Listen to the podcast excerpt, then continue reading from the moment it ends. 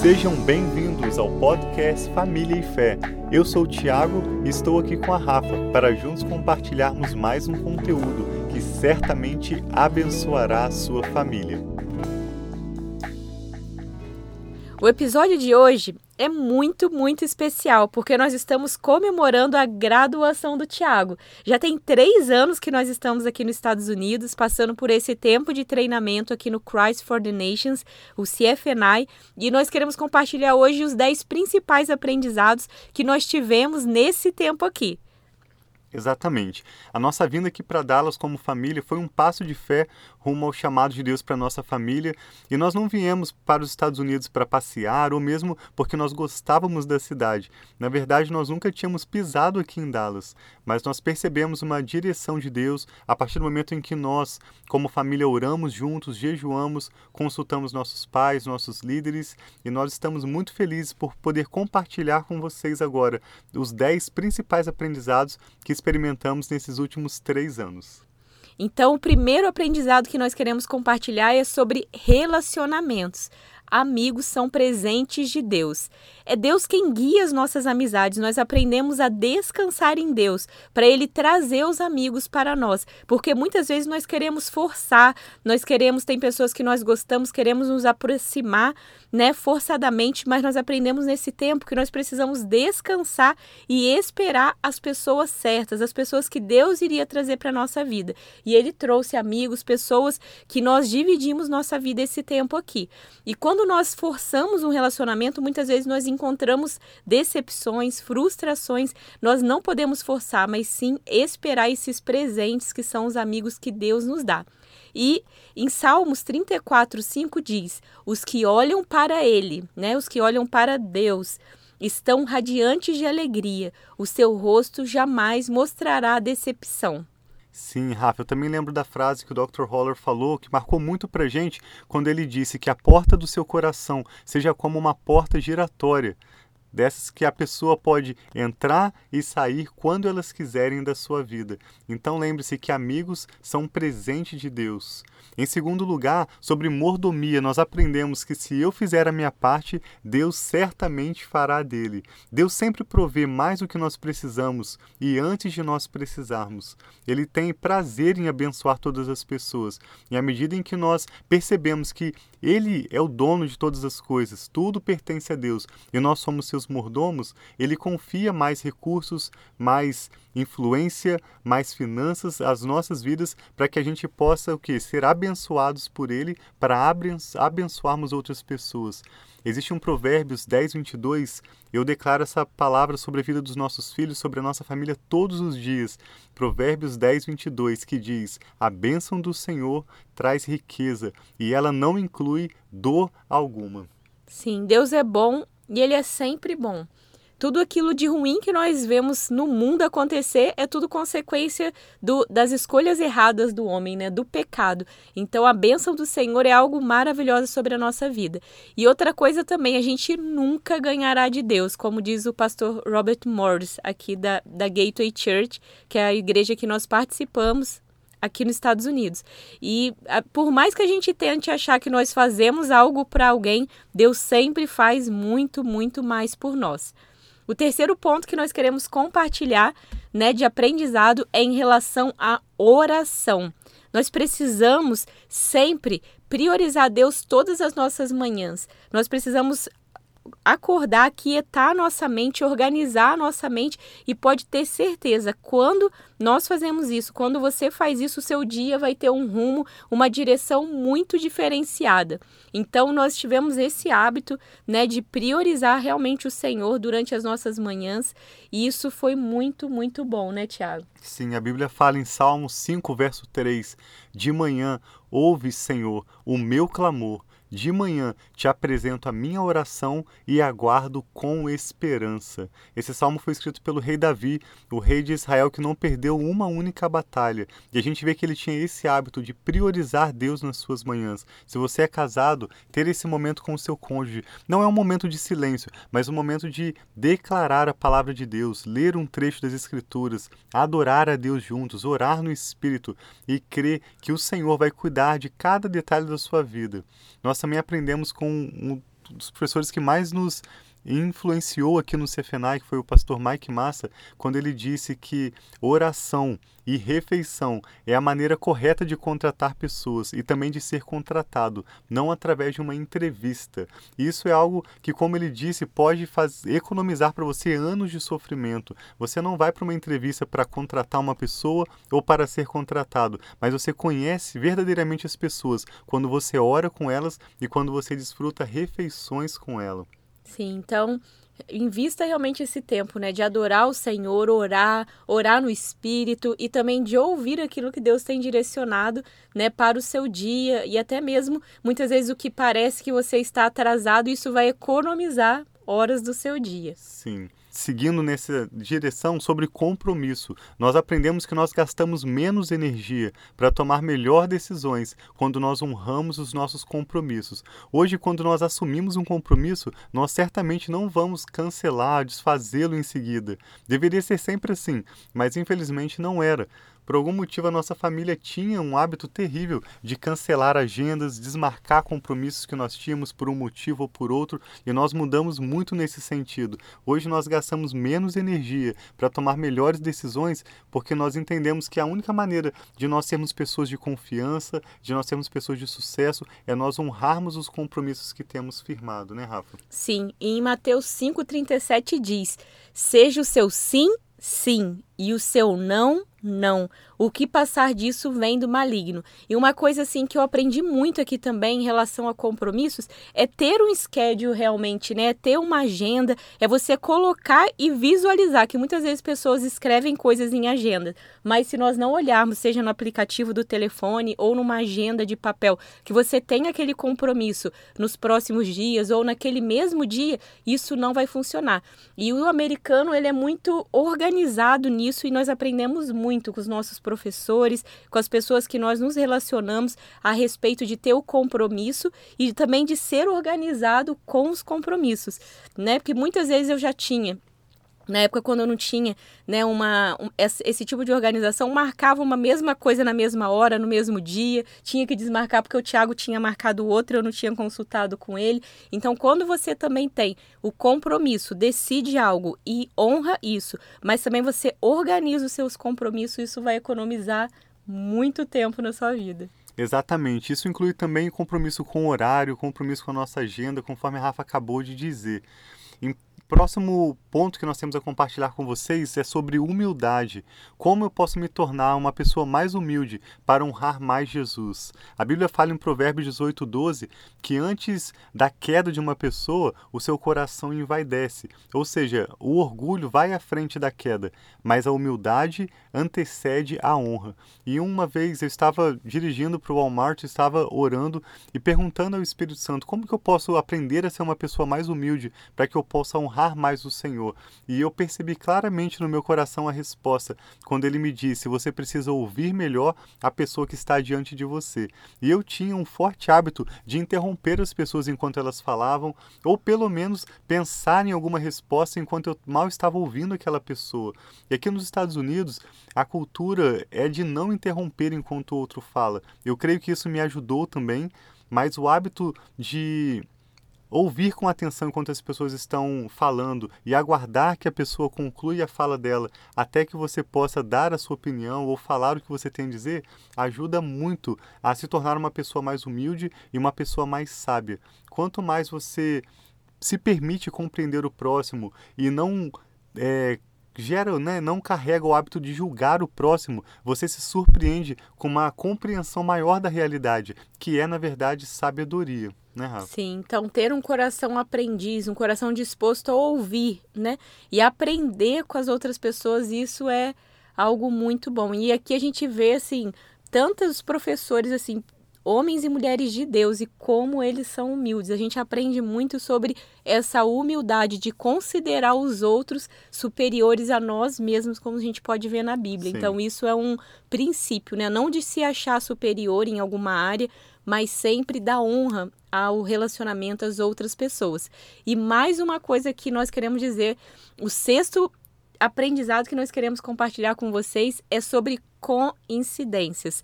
Eu não sei se vocês acham que coincidências existem. Tem pessoas que acham que sim, mas não existe coincidência. O que existe é propósito e plano de Deus. Tem coisa que deixa de acontecer porque é propósito de Deus e tem coisas que acontecem porque é propósito de Deus. Sim, esse tópico é mais pessoal mesmo para mim do que para Rafa. Em algum determinado momento eu percebi que mesmo eu me considerando um homem de fé, eu acreditava em coincidências. E isso abalava a minha, a minha confiança em Deus. Mesmo após nós já termos experimentado tantos milagres, eu ainda permitia que a ansiedade muitas vezes me atormentasse diante de novos desafios. E um dia como que uma ficha caiu para mim e eu percebi, eu falei, não existem coincidências.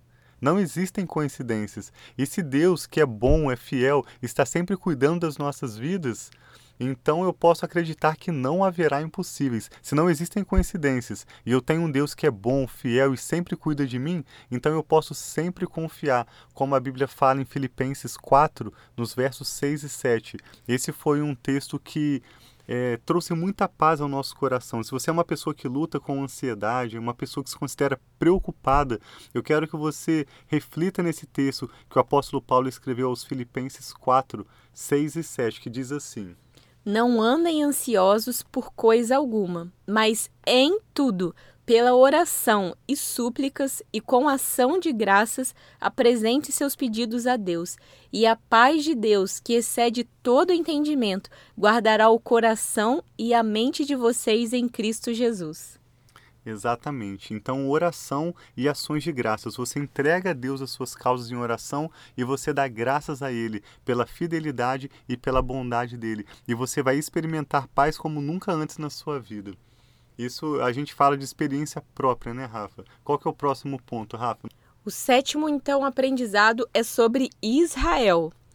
A igreja nunca substituiu Israel como povo escolhido de Deus. Então a gente sempre amou Israel porque tem promessas na Bíblia, né, de quem ama Israel, de quem ama, quem ora pela paz de Jerusalém vai ter prosperidade. Então Sim. a gente sempre teve essa valorização.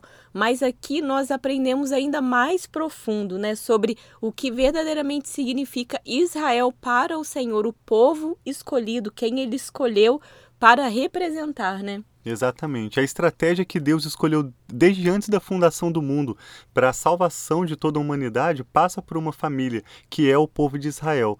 E algo que eu nunca, nunca tinha ouvido antes, mas é uma verdade, é que grandes é, influenciadores da história do cristianismo, como John Knox, o próprio Martinho Lutero, né, responsável pela reforma protestante, e até John Wesley, eles tinham uma compreensível dificuldade para enxergar Israel restaurado como nação.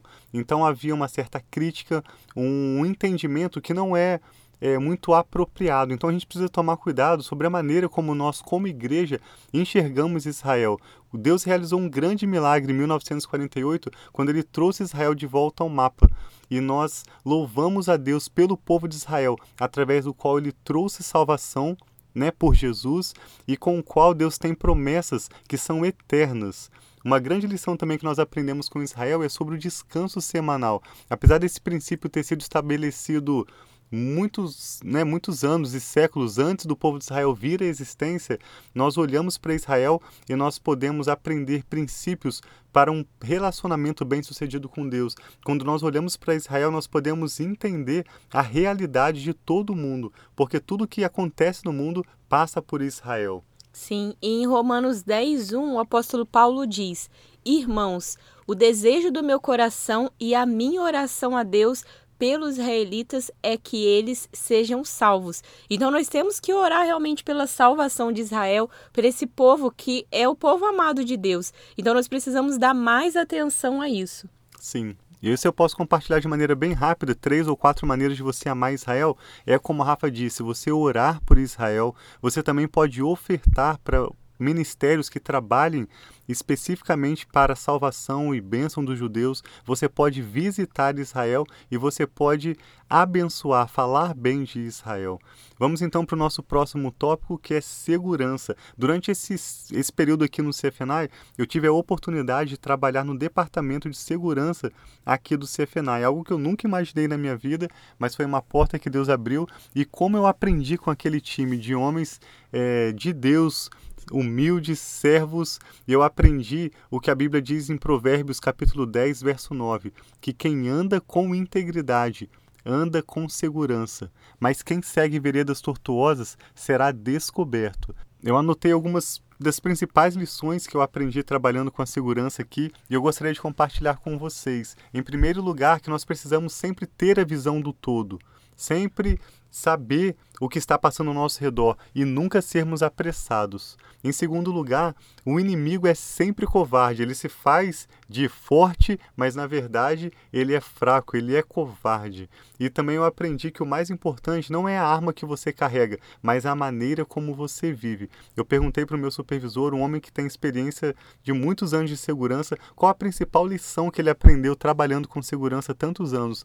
E ele me disse: Tiago, Pare e pense: Deus não tem armas.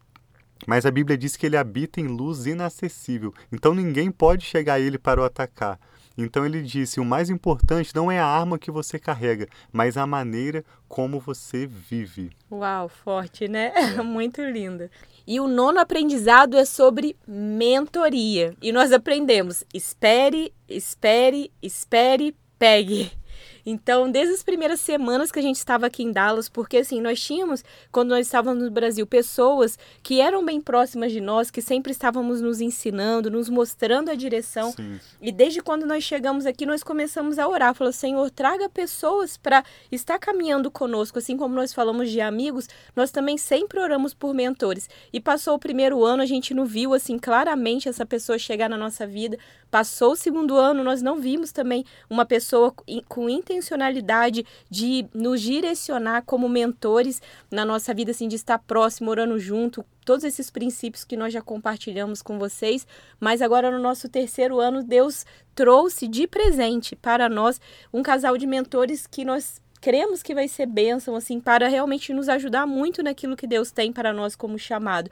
Então, nós precisamos orar e esperar porque tantas vezes nós queremos atropelar os processos e, e, e, forçar algo, mas o melhor é nós esperarmos em Deus. Exatamente. Mentores são necessários, eles garantem alívio. Um texto que Deus nos mostra sobre mentoria, apesar de não parecer diretamente relacionado à mentoria, mas ele tem um profundo significado sobre esse relacionamento de um com o outro, de caminhar juntos. É Provérbios 11, 25, que diz: O generoso prosperará quem dá alívio aos outros, alívio receberá. Então, essa relação de mentoria, ao mesmo tempo que nós recebemos generosidade, nós recebemos alívio, nós também vamos ter oportunidade no presente e no futuro de oferecer generosidade, oferecer alívio a outros. É uma relação de um ajudar o outro a carregar o peso e principalmente de aprendermos com pessoas que estão muito adiante de nós na caminhada né, que nós estamos nos propondo. Então, mentores são necessários, eles garantem alívio, eles nos garantem economia de anos de sofrimento, mas eles nunca devem ser escolhidos com pressa. Eles têm que ser aguardados como presente que Deus traz para as nossas vidas. Sim. E o décimo aprendizado que nós queremos compartilhar com vocês é que tudo é uma questão do coração. Essa é uma frase do Dr. Lindsay, que é o filho dos fundadores aqui do CFNI, e ele sempre fala, né? É tudo uma questão de coração. Porque quando nós conseguimos guardar o nosso coração, proteger o nosso coração, isso vai ajudar a proteger a nossa caminhada da fé. Exatamente. Nós ouvimos Dr. Lindsay falar sobre a nossa origem, sobre identidade, propósito, nossas responsabilidades, nosso destino. Tudo que há de mais importante na nossa vida passa por escolhas do nosso coração. E Provérbios 4:23 diz que acima de tudo, guarde o seu coração, pois dele depende toda a sua vida. Sim, então esses são os 10 aprendizados que nós queremos compartilhar com vocês hoje. Isso não é tudo, né? Nós estamos aqui só colocando, e também não é uma receita de sucesso, como o Tiago falou no início, mas são coisas que Deus ministrou em nossa vida, coisas que nós tivemos transformação na nossa forma de pensar, na nossa forma de agir, e muito mais Deus ainda continua fazendo, né, conosco durante esse tempo. Teve coisas que nós já tínhamos alguns hábitos e nós melhoramos, teve hábitos que nós tínhamos que nós retiramos esses hábitos, mas esses são os aprendizados que fizeram muita diferença na nossa vida. Sim, não é uma receita de sucesso, mas nós temos certeza que você pode tirar algo de precioso a partir desses aprendizados. Eu agradeço muito a você que tem orado pela nossa família, você que celebra conosco esse momento né, da chegada de uma nova estação para a nossa família e nós amamos muito vocês. Nós vamos encerrar esse podcast orando pela sua vida e pela sua família. E antes eu quero apenas te lembrar que você pode dar uma passada no nosso podcast Família e Fé e verificar vários dos episódios anteriores que aprofundam um pouco mais cada um desses pontos que nós citamos aqui rapidamente. Também você pode acessar o nosso blog no endereço www.duze.net e ler os textos que nós temos compartilhado semanalmente e também entrar em contato conosco. Se você quiser nos enviar uma mensagem ou uma pergunta, um pedido de oração, por favor, envie sua mensagem através do nosso site e nós teremos uma alegria de te responder o quanto antes. Então nós queremos agora encerrar orando pela sua família e dando graças a Deus pela sua vida. Muito obrigado pela sua atenção. Ore conosco em concordância.